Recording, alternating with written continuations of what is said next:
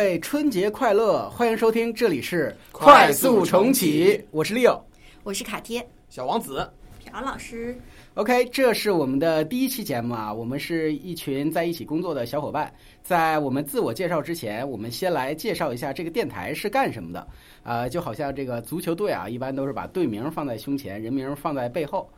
呃，我们是一个闲聊加漫谈加访谈的混合体。啊，话题可能也是天马行空，并不局限在某一个特定的领域。虽然我们四个人呢都是在科技领域工作，但是我们实在是兴趣广泛，而且身边的小伙伴们也是藏龙卧虎，很热爱生活。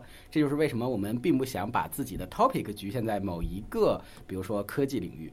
那做这个电台呢，希望能够帮助我们自己，也许还有我们的亲朋好友们，打发一下大家作为打工人上下班通勤的时候的无聊时光。如果我们朋友们的朋友们也也也愿意听的话，或者是有不认识我们的人也一不小心成为我们的听众的话，那么我们会觉得很高兴、很幸福。呃，我们几个 brainstorm 了一下想聊的话题，很快啪的一下想出来了一大堆。呃，我们大体上将它们分为了三类。嗯，这第一类呢，就是我们叫它为“花花世界兜兜风”。嗯，其实就是我们会邀请身边的一些比较有趣的小伙伴，或者我们能想到的一些，把他们邀请来做我们的嘉宾，然后我们会分享一些我们的经历里面好玩的，或者难忘的，或者是我们从中呃学习到的一些经验的一些分享。对，这个大类啊，就是一个筐，什么都能往里装。是。那第二个话题呢，我们就叫它“人生百态走马灯”。因为子曰：“学而不思则罔，思而不学则殆。”我们已经在花花世界当中学习了那么多知识，我们就应该积极的来思考自己的人生。所以说，我们会把自己平时想到的人生思考的一些感悟啊，放在这个呃 topic 当中啊。小王子非常有文化啊，吾日三省吾身。那么第三类呢，我们管它叫。江湖秘籍研讨会，也就是我们平时在工作中经历的一些事情，以及我们自己的心得体会，也就是说打工人的自我修养。对，打工人的狗血手册啊！啊，介绍完节目之后呢，也轮到我们介绍一下我们自己。呃，我是卡贴，呃，我是一个没有朋友圈的人，然后也是一个业余鼓手，现在是一个无业青年。呃，我叫小王子。至于为什么叫小王子，希望大家能 follow 我们的这个电台，然后再来告诉大家。所以我是一个神秘的人，今天我将不介绍我自己，希望大家能听下去，好吗？好，好。我是朴老师，至于我为什么叫朴老师，我也不知道，是这个几个 MC 小伙伴呃非常草率的给我起的。如果我将来有粉丝，希望我的粉丝小伙伴能帮我起一个更符合我人设的呃新名字。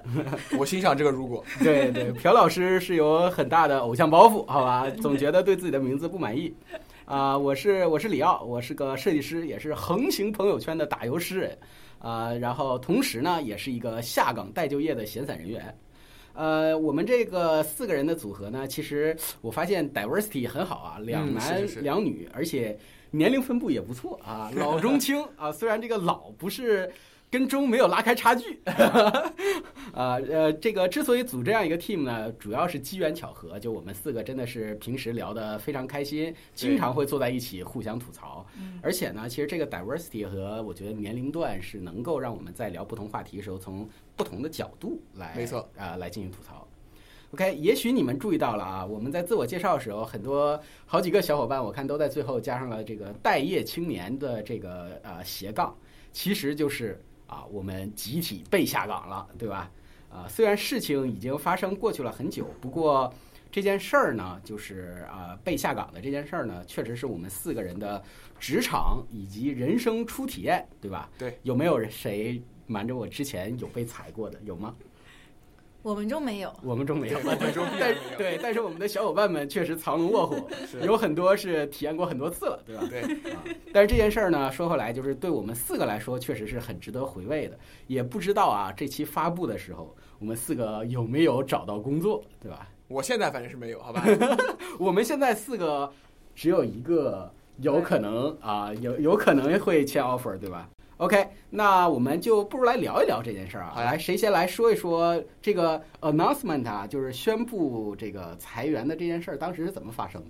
嗯，其实就是我们当时突然在我们的 calendar 上看到有一个新加出来的会，呃，它看上去平平无奇，就是呃我们直系的 manager 以及我们呃这呃这个 team 的一些成员，我们当时对这个这个会充满了好奇，然后我们觉得它可能和之前一系列上层跟我们沟通的会差不多，嗯，于是我们第二天就自然而然的拨了进去，结果一拨进去发现。大事不妙，这会这会议室满屏全部都是我各种各样我们没有见过的，以及各个分支的大佬们，嗯所以都是高层。嗯，对，所以当时呃，我不知道大家看到这个场面有什么想法？对，有什么第一反应吗？反正我刚一进去的时候，因为我是在公司啊，进去的时候看到了整个电视机上面一个人头墙 啊，全是大佬们的头啊。然后我是这个像往常一样非常 casual 的跟大佬们打了个招呼，嗯，我说节日快乐。嗯然后我发现大佬们并没太鸟我，我当时就觉得事情不妙，似乎是一个很严肃的问题。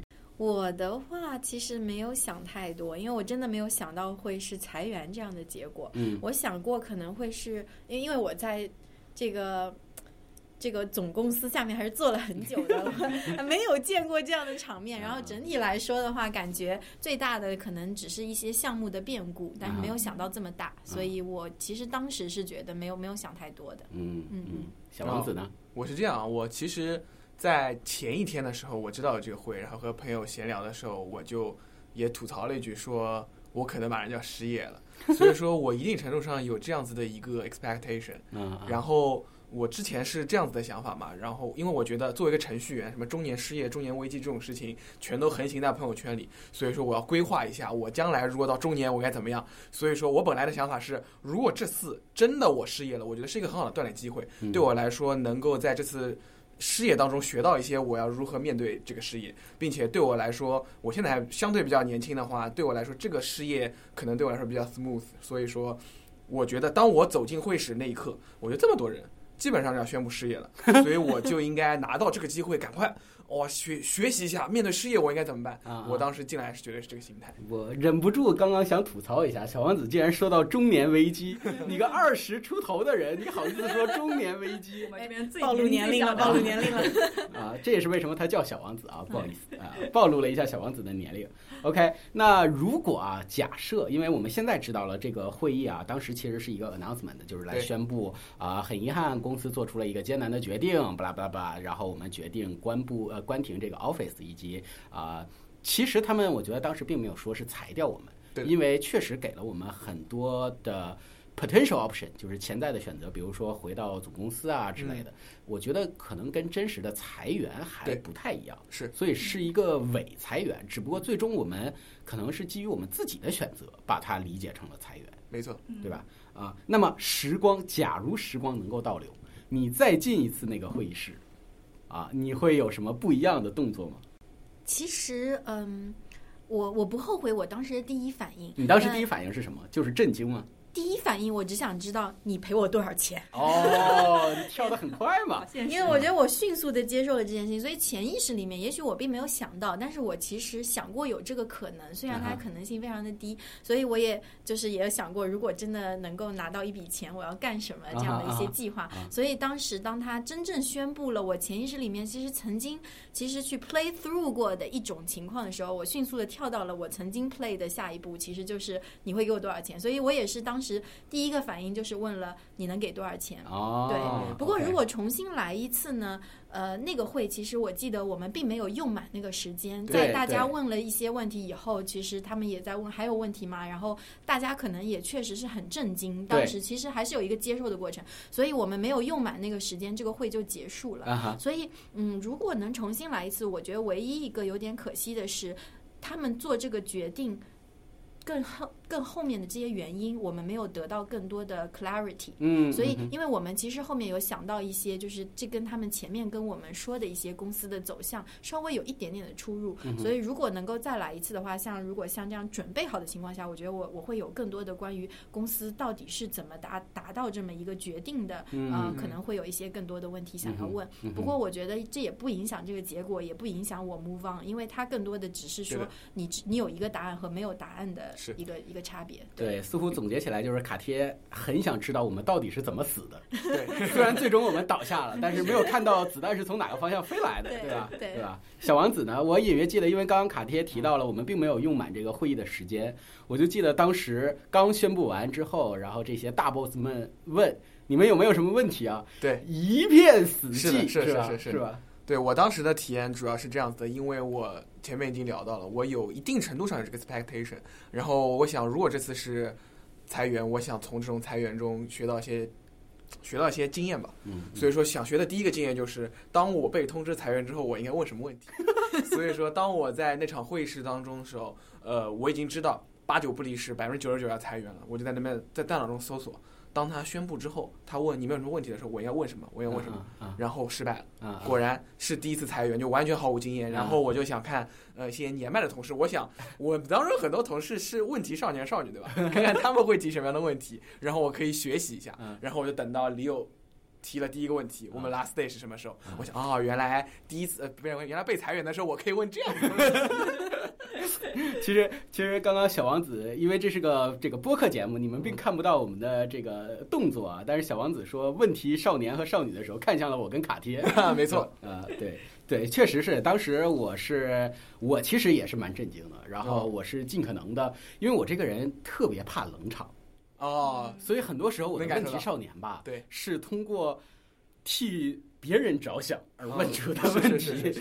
所以我当时浮现在脑海中的第一件事儿，确实就是，哎，那我们是不是现在就应该收拾包走了？啊，但其实啊，还是就是像刚刚说到的，再次想要 clarify 一下，就是我们这个虽然我们理解把它当成了裁员，但事实上它不是一个真的裁员。对，因为呃，我隐约记得当时大佬们说的就是提供的第一个选项就是可以回总部。或者是去到其他的部门，当然这个可不可行是另外的说了。嗯但是从这个角度听起来，它跟我之前听说到的不同公司的裁员是真的有一个巨大的不一样。对，没错，啊啊！朴老师，如果再进一次会议室，时光倒流了，其实我刚进会议室的时候，和大家敏锐的感觉到，呃，公司要凉凉的事情的想法不一样。其实我内心还是抱有一丝侥幸的，因为我们呃我们的公司经历了一次人事上比较大的变动，呃，也就是说我们可能会迎来一个新的老板。那么在之前的会议中，我们其我们这边其实有提出过呃一些提议，说我们是不是有机会跟这个新来的老老板聊一聊我嗯们这个。呃，team 未来的发展。嗯那么当看到这么多大佬的时候，我有一丝侥幸，我想也许我心想事成了，有机会直面大佬，呃，听一下就是来自最上面的声音嘛。但其实最后的结果，嗯，正相反，并不是有大佬，对大相径庭。嗯，然后，然后后来呢？我想，如果我再一次回到这个会议的话，其实跟卡贴非常相似，因为当时我的第一反应也是非常的震惊，我完全不知道我该问什么问题。嗯那么现在来说的话，呃，也是更想知道为什么我们会最终走到这个结局，因为呃，这确实和之前我们接收到的信息非常的不一致。嗯，嗯那么，而且就是在宣布了这样一件事情以后，并没有非常公开透明的告诉我们，呃，嗯这个背后的原因，所以确实有一种死的不明不白的感觉。嗯，但这个其实说起来有点后知后觉，我觉得当场可能大家还没有直接跳到这个追追问原因，而更多是在消化说，哦呦，我被击中了，我已经倒下了，是吧？不过实话实说，我并不在意这些我是怎么死的。啊我第一反应就是我 move on，因为反正这种东西肯定不是 negotiable 的嘛，对对，决定决定了，嗯我反正不 care。对对，我其实我其实也是跟刚刚两位这个姑娘说的都差不多，我也是很真的很好奇，就是是什么真实的原因来 trigger 了这个、这个这个决定？因为呃，我们其实都蛮认同的，我觉得不光是我们认同，甚至是所有的高层也都认同。我们在过去做的很不错，嗯而且我们的项目也挺成功的，是，所以就我觉得无论如何都没有办法 make 这个 assumption 是因为我们的表现导致了这个结果。那这可能也是为什么我们作为当事人啊、就觉得真的很想知道原因。我觉得其实什么样的原因，或者说很多可能的原因，我们都是可以接受的，但是主要是想知道。那其实刚刚说的很多是我们从员工的角度来说这件事儿，对吧？那么，如果哎你 level 够高，你是个高层了，那你需要代表公司来官宣这件事儿，裁员了，或者是你被指定成为这个决定的执行人，你该怎么来宣布这个坏消息的？我觉得最重要的其实啊、呃还是直接吧。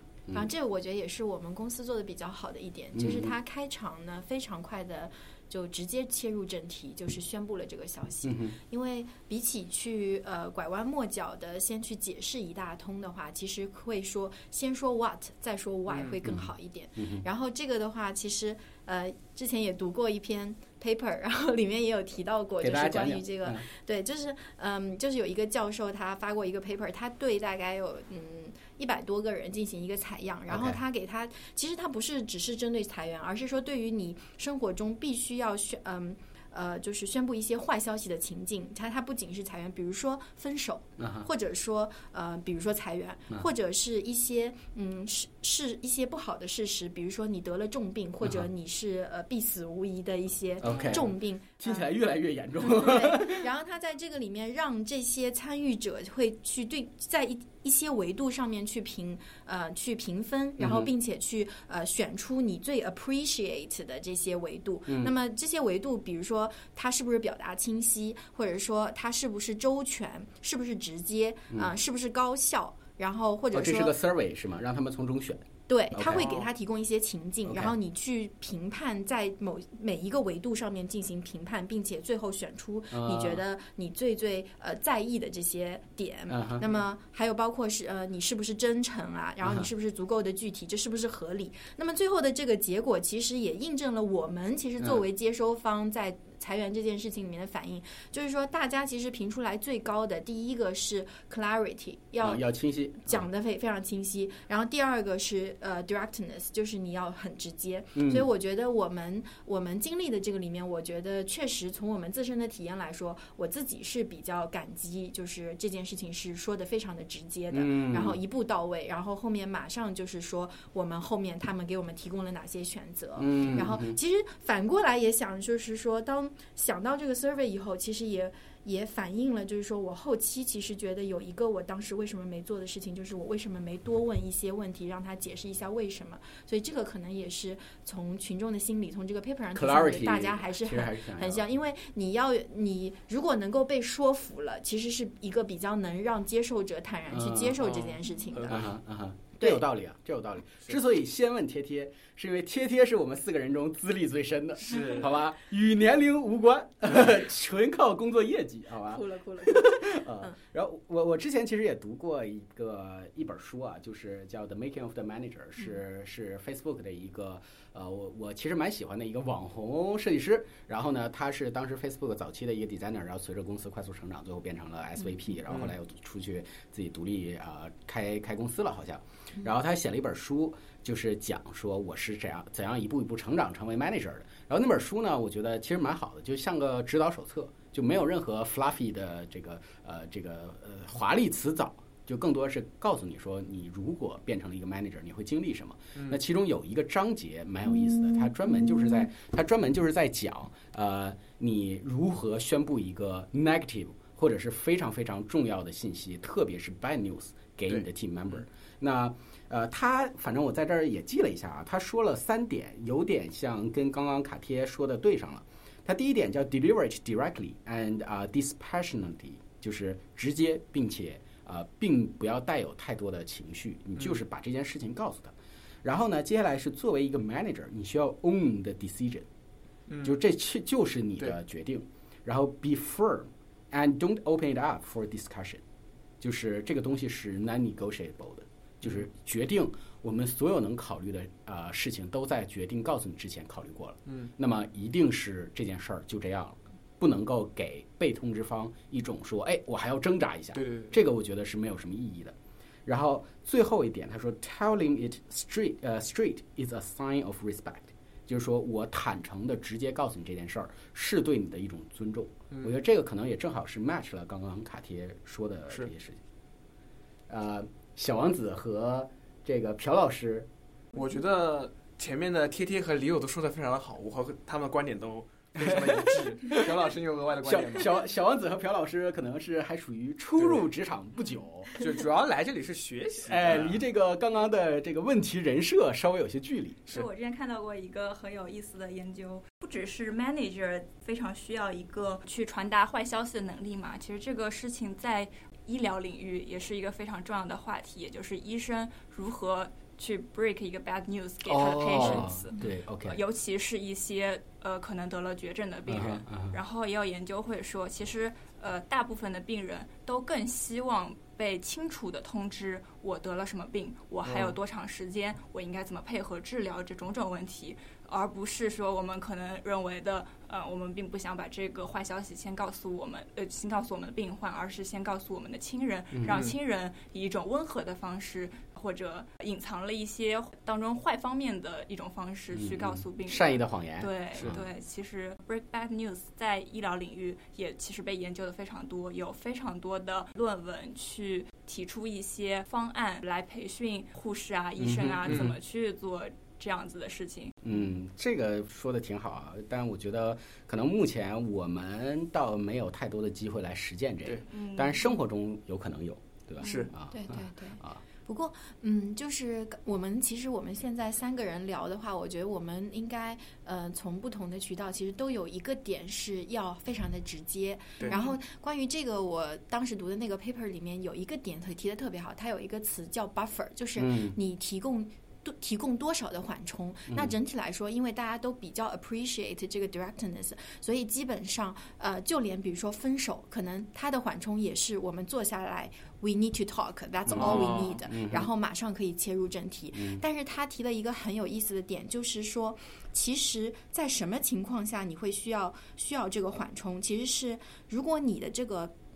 呃，你要发布的这件事情是会呃，就是冲击到对方的自我认知的话，这个是一个需要缓冲的，因为呃，人他有一个每个人都有一个 belief system，然后这个。只有在冲击到他的 belief system，其实是最最敏感、最最容易激怒他的。所以就是在我们刚刚提到的很多的情况下，其实他并并没有那么深入到去影响到一个人的 belief system，所以还是直接是比较好的。但是因为人和动物最大区分是我能区分我和环境，我是我，它有这个 ego，所以我觉得，嗯，那个那个 paper 里面最后有一个总结，就是说，当你触发到会颠覆到他对自我的认知的时候，这个时候你就需要这个 buffer 去。嗯我觉得这也是嗯，都都，我觉得都蛮有理论依据的。是看来这件事儿呢，就是宣布坏消息这件事儿，事实上是一个非常经常发生的事，对只不过可能我们以往并没有这么强烈的一个冲击来学习。哦，原来发布 bad news 其实是一个很值得学习的事情。我们更多是作为一个接收方，突然的接到了这个冲击。OK，我记得朴老师之前，刚刚卡贴其实也说过啊，就拿这个失恋这个当例子来形容我们这段时间。然后朴老师还说有一个叫什么失恋几步骤，对吧？不如我们先进音乐休息一下，然后回来让朴老师带我们失恋一把，好吧？好。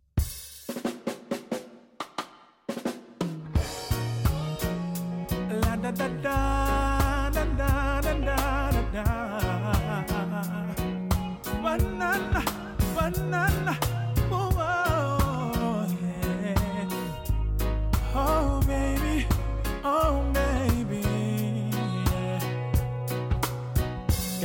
change my answering machine now that I'm alone. Cause right now it says that we can't come to the phone. And I know it makes no sense.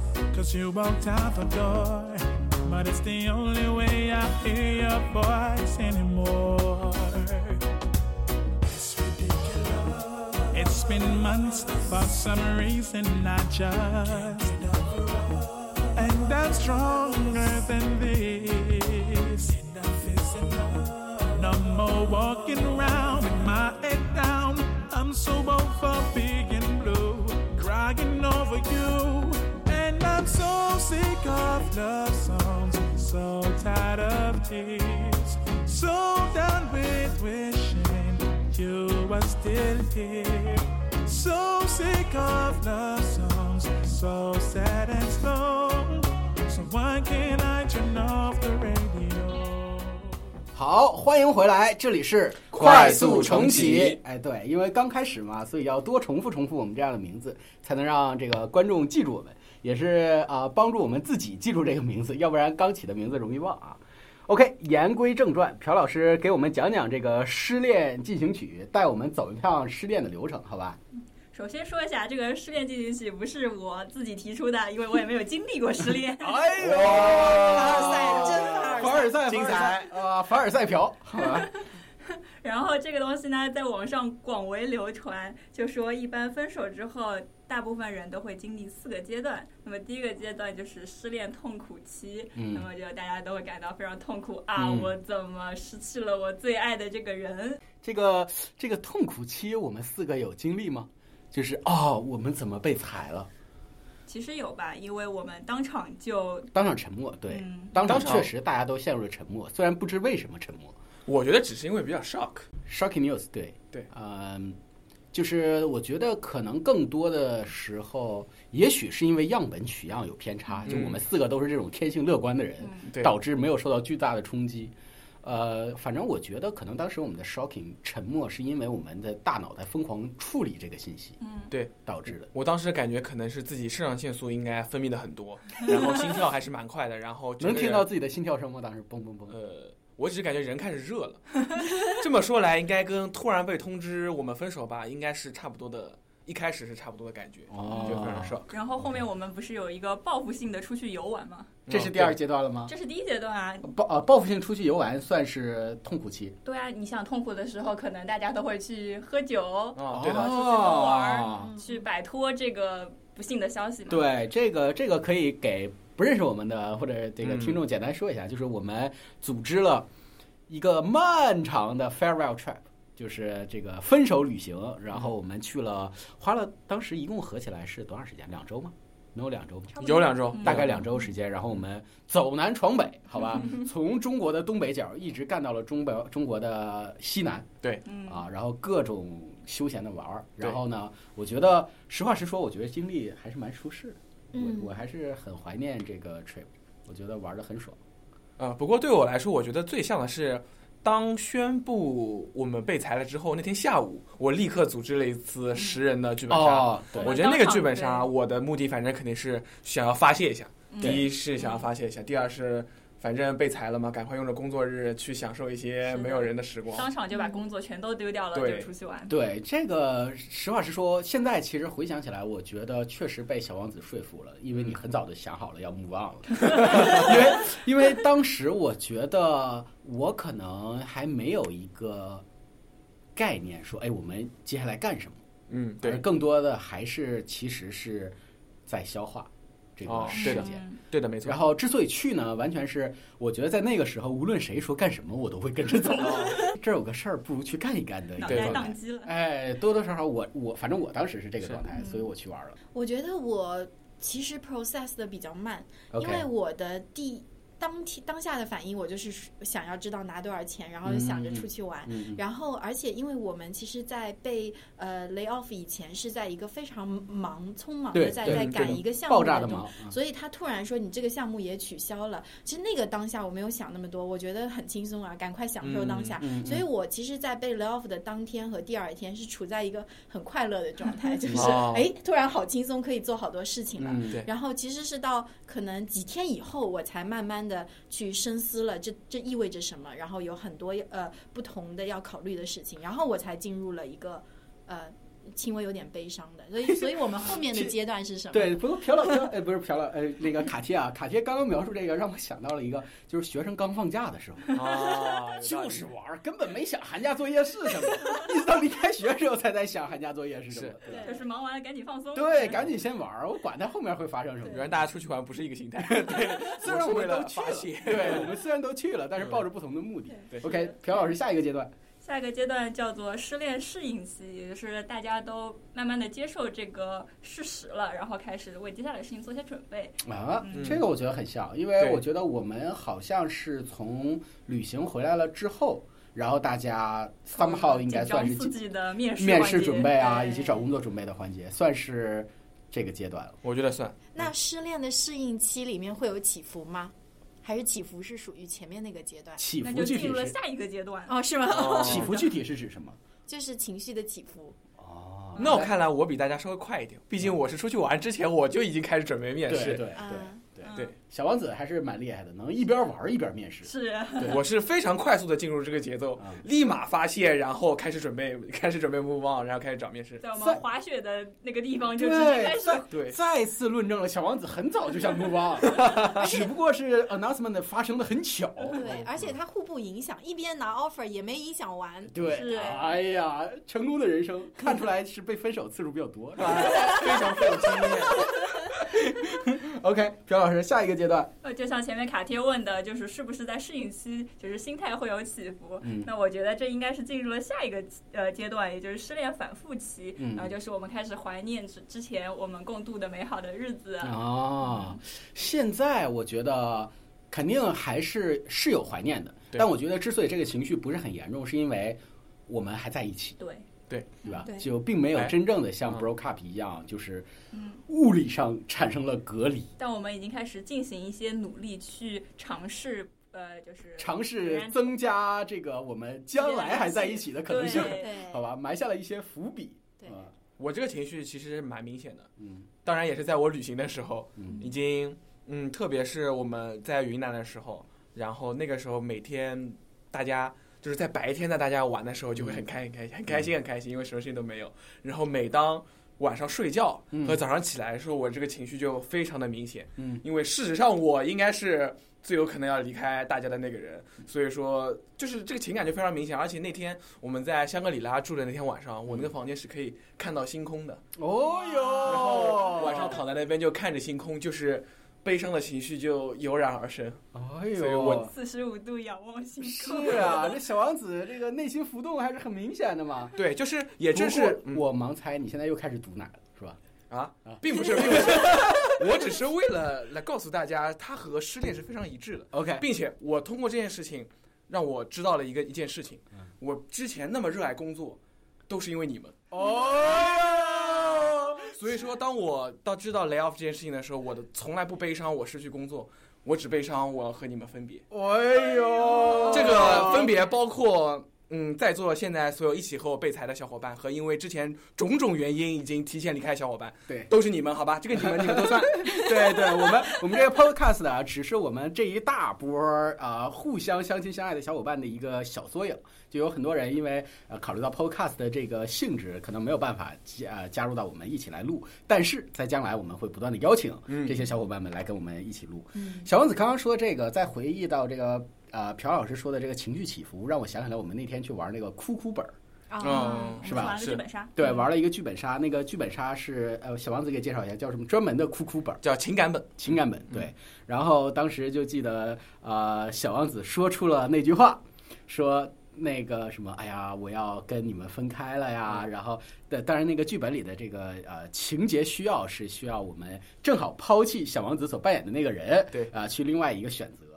哇，小王子这话一说出来，当场所有人哇的一声就哭了出来，就很明显，我觉得哭的不是剧本啊，哭的是人生。对而且而且真的那种双关，就是剧本里也是，嗯呃，他的人设也会说出那样的话，现实中也会说出那样的话。而且那个剧本的主旨正好也是天下没有不散的宴席。对哎呀，一会儿哇一下又哭出了声来。我可以立一个 flag，我觉得那会是我人生玩剧本体验的巅峰。是对，flag 立早，我还是觉得 flag 立早。OK，最后最后一个阶段，最后一个阶段就是失恋结束期嘛，大家都走出了上一段恋情，然后迎接新生活了。OK，好，还没到。还没到。你这你这个是有什么理论支撑吗？其实并没有，只是网上找的，觉得特别 match 是吗？对但是我觉得可能有一个相似的是，有一个心理学家提出过什么悲伤的五个阶段，嗯大概和这个比较类似。如果有兴趣的小伙伴，可以自己去搜一下。啊，搜一下，也可以到我们公众号里面去看一下。嗯如果我们有公众号的话，好吧？呃，其实我还蛮好奇一件事儿，就是你们是有分享过这个被裁，虽然无论是软裁员还是真裁员吧，有有分享过这件事儿给别人吗？就除了我们小伙伴们、同事们之间互相分享，有啊，我一是什么时候？我一般见人就说，在再次论证这个 announcement 只是个巧合。对对对，特别是当我的小伙伴们知道我是带薪失业的时候，他们都会表示投来羡慕的眼光。所以你第一时间想到的是告诉谁？有吗第一时间告诉和我平时一起生活的人，？OK OK，然后呢，他们是什么反应？都是羡慕是吗？也没有羡慕吧，反正主要我之前不是有 expectation 嘛，啊，所以都你很早就铺铺垫垫过了，啊，不意外。啊，哎水到渠成了。对，卡贴呢？我我觉得就是可以一起轻松的去聊这件事情的人，我就会去，我就无所谓去分享。呃，比如说我们公司的小伙伴，或者那是因为我们都知道的。公 司啊，还有那个总公司的以前的一些啊其他的小伙伴。一些小伙伴对那当然，因为他们也知道了。对对对对对，对，但是我觉得如果会去严肃认真的去看待的人，我就不会去分享，我就、哦对，就是严肃认真的比如说我就是像我爸妈或者不在不在我们这个嗯呃工作环境下的朋友，我嗯。基本上都没有提，主要是觉得没呃两个原因吧，一个是觉得没必要，因为我很有信心，我可以自己解决这件事情，嗯所以我可以解决完了再跟他说发生过这件事情。第。二个是，嗯，其实后来我发现，第二个是因为我觉得，呃，人。我怕他们不知道怎么处理，因为我自己其实是还是 OK 的，因为嗯、呃这个的话，其实呃，心理不是心理学，我先说一个俗语吧。英文有个俗语叫 “elephant in the room”，它用来就是就是它是一个比喻，它用来指向就是一些大家都心知肚明的一些很重要的一些话题，但是大家都在都在避免着去谈，哦对对对因为会就是让其中的某人对假装看不见这样子。嗯嗯所以我我然后这个其实是可以映射到一个一个词叫 mom effect，就是叫呃 minimize unpleasant 呃的一个一个不知道是不是心理学的一个词，中文是什么？有中文吗？不知道它简称就是 mom，m u m 直译呢？大概意思是什么？就是呃减减少呃不快乐的呃呃话题。减少不快大概是乐的话题。，那我就我自己瞎翻的。对然后所以嗯，就是因为有的时候他们会说，哎呀，这你会不会很痛苦？我该怎么安慰你？然后我该怎么们会自动进入一个哦安慰的状态。而且他会想说，他不知道什么是一个正确的方式来安慰你。OK，对，所以我觉得就是也是避免给人，因为我其实还好，然后因为有大家一起在经历这个，啊而且我们一起互相 support，其实也有一些呃工作中其实不会有的快乐和 时时间，工作中甚至和小学生一起玩剧本杀，对你有想到吗？对但是那个他们可能会看得很严重，所以嗯我就刻意的，就是说，呃，在我的评估下，如果他们的反应是会很认真的看的，我就不会说。OK，嗯朴老师呢？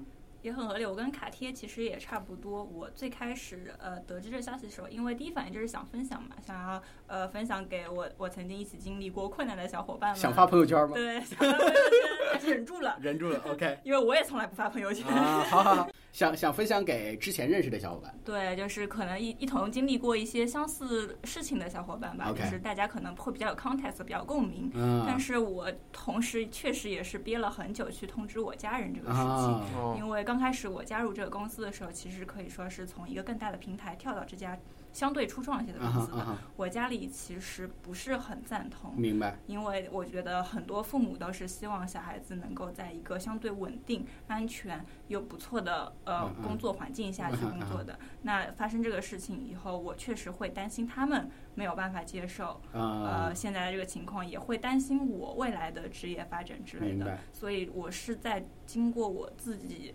嗯，消化完了这件事情，进行了一些准备以后，才告诉他们这件事情。啊，我觉得你们说的都很好啊，因为你们说的让我总结了一下为什么我的一些行为是之前那样。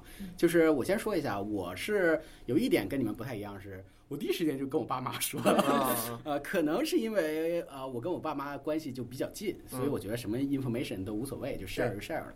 然后呢，同时呢，有点像卡贴和和你们说的这些，就是可能我们内心还是很自信，就是觉得这件事儿不大，嗯是真的不是件大事儿。就是找工作，我觉得就。就很容易就找到工作嘛，对吧？呃，只不过是工作的好与满意与不满意嘛，都都不都不能说叫工作的好与坏。嗯所以我在跟他们说完之后呢，我确实感受到了，有可能这件事做的不是很妥当。嗯就是确实我也许应该等到呃下一份工作稳定了之后再跟他们说。就但因为我跟他们关系实在是很近，我就直接 share 了。那他们确实有可能有一定担心，嗯但是呢，我觉得他们也在尽力伪装，好吧？所以我们就是属于共同来处理，让这件事儿很平缓的过去。嗯那后来我也不会不断的告诉他们一些 positive 的 information，比如说，哎，我又面了哪家啊，又怎么怎么样的之类的。那另外一件事儿呢，就是除了父母以外，我唯一跟一个小伙伴说的是，回到了朴老师之前说的，我周围确实有小伙伴早已经历过裁员，嗯所以我就直接跟他说了。然后我现在按照你们刚刚说的，我回想一下，可能我内心的潜台词是因为我们是经历过类似的事情，所以有很多的 context 我是不需要再来重新 share 一遍。对，这个事儿其实真的不是一件很大的事儿。那跟有类似经历的小伙伴一说，其实他也不觉得这是个大事儿，嗯。所以就说的就超自然，然后以及接下来该呃有有一些互相的建议啊，然后怎么办啊之类的，所以这就是我当时的选择。嗯。不过，哎，我觉得这个聊天还是很有帮助的，好吧？帮助我理清了一些我之前的一些 behavior。对，OK，那我们现在看起来啊，只剩最后一个阶段了，对吧？就是 move on。虽然我们还没有正式的到这个 move on 的阶段，但是呢，我们已经大步奔向这个阶段了。这可能也是为什么呃，回到了这个我们做这个播客的起点，为什么大家凑到一起来做这个 side project。我呃，我记得啊，当时是我们四个人，当时有没有朴老师在在不在现场？不在，不在。OK，我们仨对，朴老师是我后来说服的，是后来游说的。反正我们三个是我跟小王子和卡贴，我们刚好是，反正我们也不用上班嘛，就白天就去了边上的喜茶，也不用排队，好吧？然后纯闲聊天儿。然后当时我提的说，不如大家一起做个电台，嗯因为我在之前做过一个类似的电台，就感觉很棒。但是因为种种原因，因为我后来换工作呀，又挪了不同的地方，导致没有办法跟那群小伙伴再继续了。那我说，哎，不如大家一起重新做一个电台，然后卡贴和小王子一拍即合。现在我想问一下，你们当时是怎么动心的，想加入的？其实我觉得我之前，其实我跟你们分享过，我之前我我是一个没有 social media 的人，但是呢，其实长期的这样子，嗯、还是会有一些输出的欲望。然后我其实以前是憋坏了是吧？其实憋坏了。啊对我以前也有想过做 content creator 这这条路的啊，但是就是也一直没有一个动力，或者说是一个 trigger 去让我真的去跨出这一步。所以当你提出来的时候，再加上就是能够和大家一起嗯做，其实也给了给了我很多的那个心理上面的那个嗯支持。所对，有 support，我觉得可能更多人一起做这件事儿，也会让你有很大的安全感。对就出了任何什么问题，也嗯不是一个人来是来扛，对吧？对小王子当时怎么想的？我当时想的是，因为我觉得我自己经历比较单一，我想经历一些不一样的事情。小王子，你现在说这话我都不太信，好吧你的 announcement 我觉得都是只是个巧合，发生在了你想让它发生的时间。那只是我预判了他的预判，OK，嗯嗯嗯，所以说我最大的初衷就是我想经历一些之前没有经历过的事情，啊，包括参加各种各样形式的 side project，所以我试图参加了各种各样的 side project。就说回来，就是好像我们每个人在被 lay off 之后，都变得特别特别的忙，哦，对，没错，对吧？对吧？那个来，朴老师，朴老师是怎么当时跟我聊完之后就啊，义无反顾的要加入？其实我最开始看中的是制片人的角色，我想要做一些呃背后的剪辑工作。想做幕后，对，但没想到从幕后走到了台前。第一期就被我们推到了台前，对对，而且朴老师在这一期节目里疯狂输出各种干货，对啊，很难再回到幕后了，好吧？是我本身一直以为我是一个更偏向倾听型的人格，对，相比于输出观点，我觉得更希望去做一个倾听的角色。嗯但没想到输出也很爽，发现这个两个姑娘都是属于憋坏了的这个状态，一不小心被我们激发出来了。是这个 OK，然后我们几个其实坐下来，因为这是我们一个都很喜欢做的 side project，所以我们也花了一段的时间来思考，就是呃，我们想通过这个 side project 达到什么样的目标？其实也想愿意 share 给这个呃听众朋友们。也许你们听完之后，你们也开始做你们的 podcast，了对吧？嗯变成了我们的有台。那我们一共定了大概四个目标。嗯，呃，我们这边第一个目标的话就是自娱自乐，就像我们现在谈的聊天一样，就很开心。同时，我觉得也有一些自我成长，因为呃，为了希望可以输出一些相对就是高质量的内容，所以我们应该自己也会去进行一些学习，然后也是和听众一起成长。还是有偶像包袱 啊，确实是有偶像包袱。不过这个我是很认同，因为我是在做上一次电台的时候，那段时间其实是促进了促进了我在疯狂的读书。对，因为就是想要不由自主的想让自己能够输出一些有价值的东西。嗯这个反正跟是不是偶像包袱也可能也有，是吧？但是我确实也是呃在那段时间读了很多的书。对，这是我们的第一大目标。呃，第二大目标呢是这样的，就对我对于我来说吧，我是几个人当中最有可能说走就走的人，毒奶又开始了又开始毒奶了。好，所以说我需要保住和大家珍贵而又脆弱的同事友谊，所以需要这么一个 connection 来定期迫使我来和大家保持一下自己的友谊，我觉得呃十分的重要。对别说今天你几个问题，小王子人设已经立起来了 立起来了是吧深情的，跟我们友谊非常深厚、非常重视感情的人。啊、非常感情的毒奶。对，非常重视感情的毒奶，并且有过很多次被分手的经历，对吧？这目前的人设之后能不能改，就看你的发挥了。好，对，成年人的友谊确实是需要一些这个有意义的事情在不断的 trigger 来来来保持的。我觉得光靠吃饭可能很难对对对能够那么好的来保持住。对，然后第三个呃目标呢，就是我们可以理直气壮的去搭讪新的朋友。嗯呃，因为就是就我们四个在这儿疯狂输出的话，总有一天我们会江郎才尽的。不用总有一天，我觉得很快，好吧？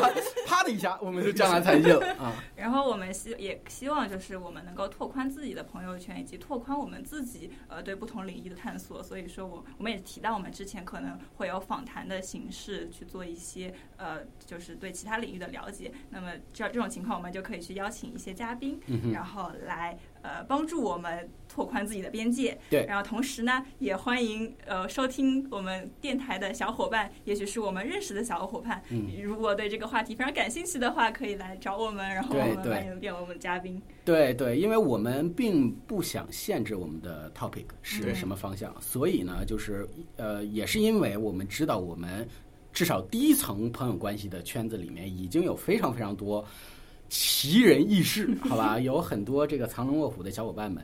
呃，当然你这些听正在听我们这个电台的人，不要觉得自己并不是那些藏龙卧虎的人。我们对藏龙卧虎的定义非常之广泛，好吧？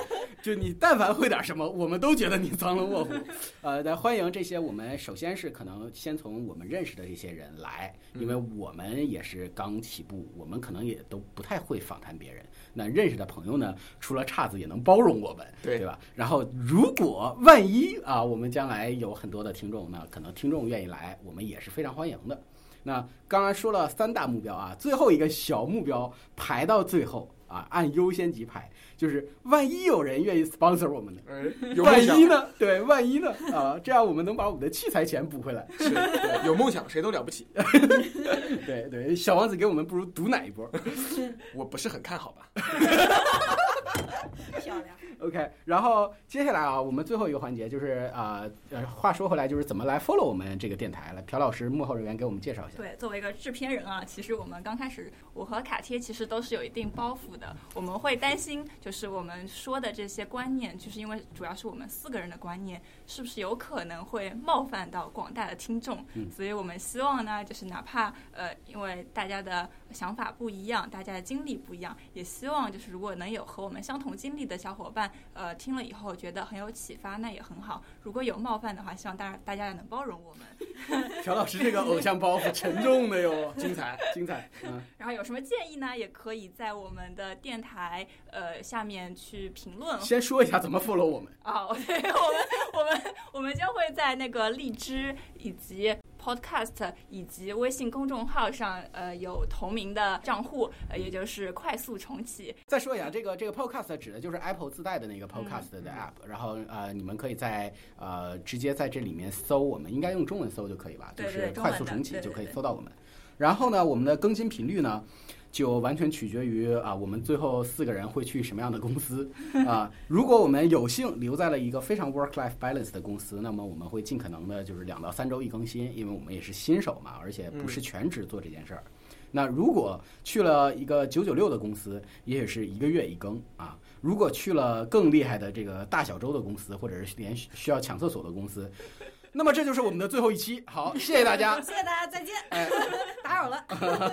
对，好，这就是我们这一期的所有内容。那我们下期再见，再见，拜拜拜拜。